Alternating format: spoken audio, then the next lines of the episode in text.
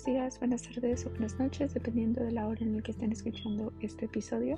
El día de hoy vamos a continuar con el estudio general de Génesis, entonces vamos a continuar con el capítulo 21. En este capítulo se nos introduce Isaac, ¿verdad? Aquí es cuando nace Isaac. Y también podemos observar que en ese capítulo vamos a ver que Agar la que era sierva de Sara, la esposa de Abraham, se va de con ellos y empieza a, emprender su propia vida. Antes de comenzar a leer la Biblia, ah, primero que nada me gustaría orar. Señor Jesús, el día de hoy venimos ante ti, Padre, uh, arrepentidos, Señor, por aquellos pecados que tal vez no hemos confesado, Señor, por aquellos pecados que guardamos nuestro corazón, Señor. Ayúdanos, Padre, a ser más como tú, Señor Ayúdanos a entender tu palabra, Señor, para amarte, para conocerte más, Padre, para, para actuar como tú, Señor. Amar a otras personas sin pedir nada a cambio. En tu nombre, Yeshua, lo pedimos. Amén. Nacimiento de Isaac. Visitó Jehová a Sara como había dicho, e hizo Jehová con Sara como había hablado. Y Sara concibió y dio a Abraham un hijo en su vejez en el tiempo que Dios le había dicho, y llamó a Abraham el nombre de su hijo que le nació, que le dio a luz Sara, Isaac. Y circuncidó a Abraham a su hijo Isaac, de ocho días como Dios le había mandado. Y era Abraham de cien años cuando nació Isaac su hijo. Entonces dijo Sara, Dios me ha hecho reír, y cualquiera que yo que lo oyere, se reirá conmigo.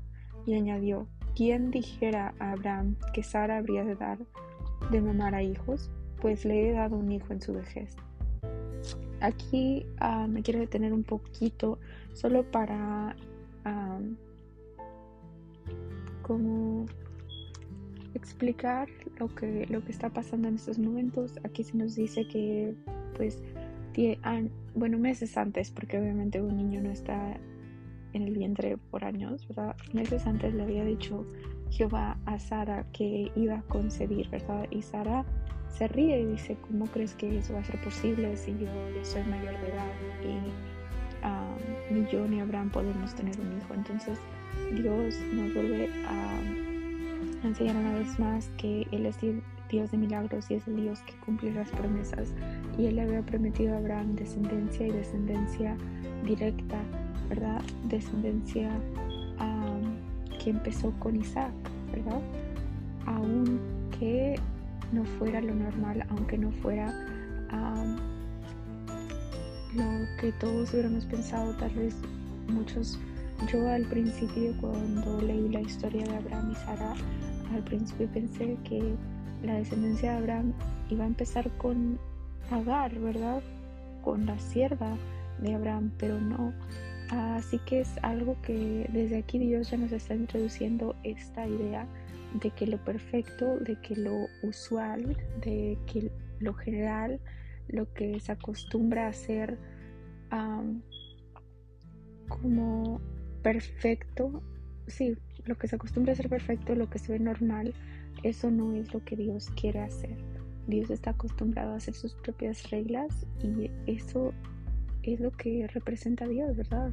Jesús, muchas personas se preguntan por qué nació en un establo si Dios es Dios y, puede hacer lo que sea, por qué no nació en un reino, hijo de padres ricos, hijo de padres con ah, beneficios o, recursos, ¿verdad? Pero no, aquí podemos observar una vez más que Dios es el Dios de, lo imposible y el Dios que, que como había mencionado antes, el Dios que hace sus propias reglas y el Dios que no sigue hábitos o que sigue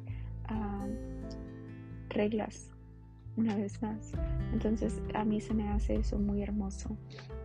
Vamos a continuar con el segundo tema de este capítulo que se titula Agar e Ismael son echados de la casa de Abraham. Y creció el niño y fue destetado, e hizo Abraham un gran banquete el día que fue destetado Isaac. Y vio Sara que el hijo de Agar, la egipcia, el cual ésta le había dado a luz a Abraham, se burlaba de su hijo Isaac. Por tanto dijo Abraham, echa a esta sierva y a su hijo, porque el hijo de esta sierva no ha de heredar con Isaac mi hijo. Este dicho pareció grave en gran manera a Abraham a causa de su hijo. Entonces dijo Dios a Abraham, no te perezca, no te parezca, perdón, grave a causa del muchacho de tu sierva, en todo lo que te dijere Sara, oye su voz, porque en Isaac te será llamada descendencia, y también del hijo de la sierva haré una nación, porque es tu descendiente. Entonces Abraham se levantó muy de mañana y tomó pan y un odre de agua y lo dio a Agar, poniéndolo sobre su hombro, y le entregó el muchacho y la despidió. Y ella salió y anduvo errante por el desierto de Berseba, y le faltó el agua del odre, y echó al muchacho debajo de un arbusto, y se fue y se sentó enfrente, a distancia de un tiro de arco, porque decía, no veré cuando el muchacho muera. Y cuando ella se sentó enfrente, el muchacho alzó su voz y lloró. Y oyó Dios la voz del muchacho, y el ángel de Dios llamó a Agar desde el cielo y le dijo, ¿qué tienes, Agar? No temas, porque Dios ha oído la voz del muchacho en donde está. Levántate, alza al muchacho y sosténlo con tu mano, porque yo haré de él una gran nación. Entonces Dios le abrió los ojos y vio una fuente de agua, y fue y llenó el odre de agua y dio de beber al muchacho. Y Dios estaba con el muchacho, y creció y habitó en el desierto y fue tirador de arco, y habitó en el desierto de Parán, y su madre le tomó mujer de tierra, de la tierra de Egipto, perdón. Aquí podemos observar algo que me llamó mucho la atención y que yo creo que el Espíritu Santo me lo reveló, fue el hecho de que muchas veces pensamos porque, porque nuestra vida pasada nos prohíbe comenzar una relación con Dios. Y es algo difícil de es algo difícil como de evadir, yo le podría decir, de evadir todos esos pensamientos y evadir todas las acciones, todas las memorias que teníamos de nuestra vida pasada. Es muy difícil hacer, haciéndolo en nuestra cuenta, ¿verdad? Pero sabemos que Dios está ahí y muchas veces es difícil también creer que Dios está ahí las 24 horas para ayudarnos y es eso lo que el enemigo quiere que pensemos, es eso lo que el enemigo se basa, eh, es en lo que se basa el enemigo para poder ahuyentarnos, para poder, para poder movernos de este camino que estamos ahora caminando con Dios, ¿verdad? Se basa en las mentiras, se basa en todas estas cosas que, que ya no somos esclavos, que, ya no somos esclavos de esas cosas, ¿verdad? Pero el enemigo a fuerzas quiere que recordemos todas las cosas que hicimos y por qué las hicimos, no debemos de merecer el amor de Dios. Y eso está correcto, eso está 100% correcto. No merecemos el amor de Dios, pero no porque no le merecemos, eso no quiere decir que Dios no nos ama.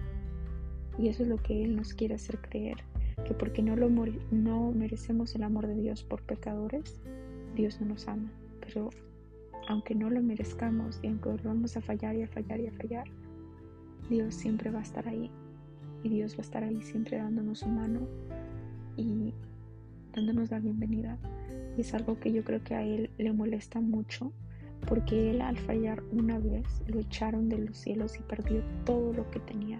Y nosotros, aunque hemos fallado innumerablemente, nunca Dios nos, nos rechaza como hijos. Más si nosotros aceptamos que hicimos mal y volvemos a Él con un corazón arrepentido, nos vuelve a abrazar y nos vuelve a dar la bienvenida como que si nada hubiera pasado antes.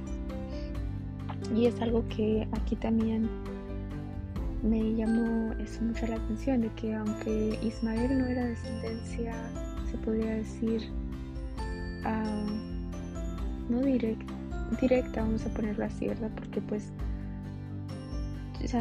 Agar, su mamá, era una sierva de Sara y Sara era la esposa de Abraham.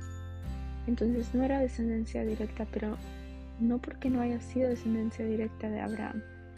Dios le prohíbe ah, de su presencia. Dios lo deja, no, Dios le ayuda y Dios, Dios está con él. ¿verdad? Y también está con su madre, Agar. Entonces es algo que para mí es muy hermoso el hecho de que Dios no, no, no le importa de dónde somos. Muchas veces los judíos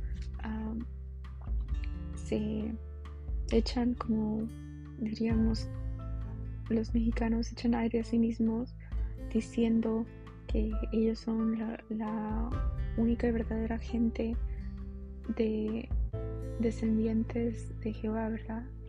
Y en parte sí, ¿verdad? En parte eso, es correcto, pero, pero Jesús vino a, salvar a todos, no solamente a los judíos. Y por Jesús somos hijos del Padre, de Jehová.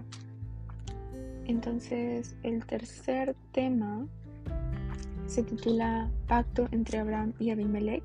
Aconteció en aquel mismo tiempo que habló Abimelech y ficó el príncipe de su ejército Abraham, diciendo Dios está contigo en todo cuanto haces. Ahora pues júrame aquí por Dios que no faltarás a mí, ni a mi hijo, ni a mi nieto, sino que conforme a la bondad que yo hice contigo, harás tú conmigo, y con la tierra en donde has morado y respondió Abraham, yo juraré. Y Abraham reconvino a Abimelech a causa de un pozo de agua que los siervos de Abimelech le habían quitado. Y respondió Abimelech, no sé quién haya hecho esto, ni tampoco tú me lo hiciste saber, ni yo lo he oído hasta hoy. Y tomó Abraham ovejas y vacas y dio a Abimelech, hicieron ambos pacto. Entonces puso Abraham siete corderas del rebaño aparte, y dijo Abimelech a Abraham, ¿qué significan estas siete corderas que has puesto aparte? Y él, le respondió, que estas siete corderas tomarás de mi mano para que me sirvan de, testimonio de que yo cabe este pozo. Por esto llamó a aquel lugar Berseba, porque ahí juraron ambos.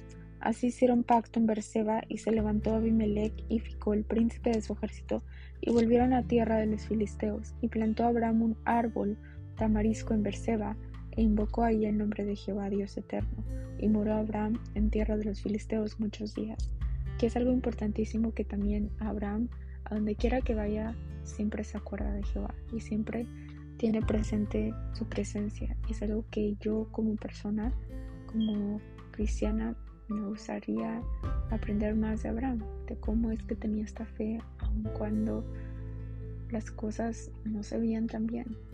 Sin más, ah, espero que tengan un excelente resto del día y los veo en el próximo episodio.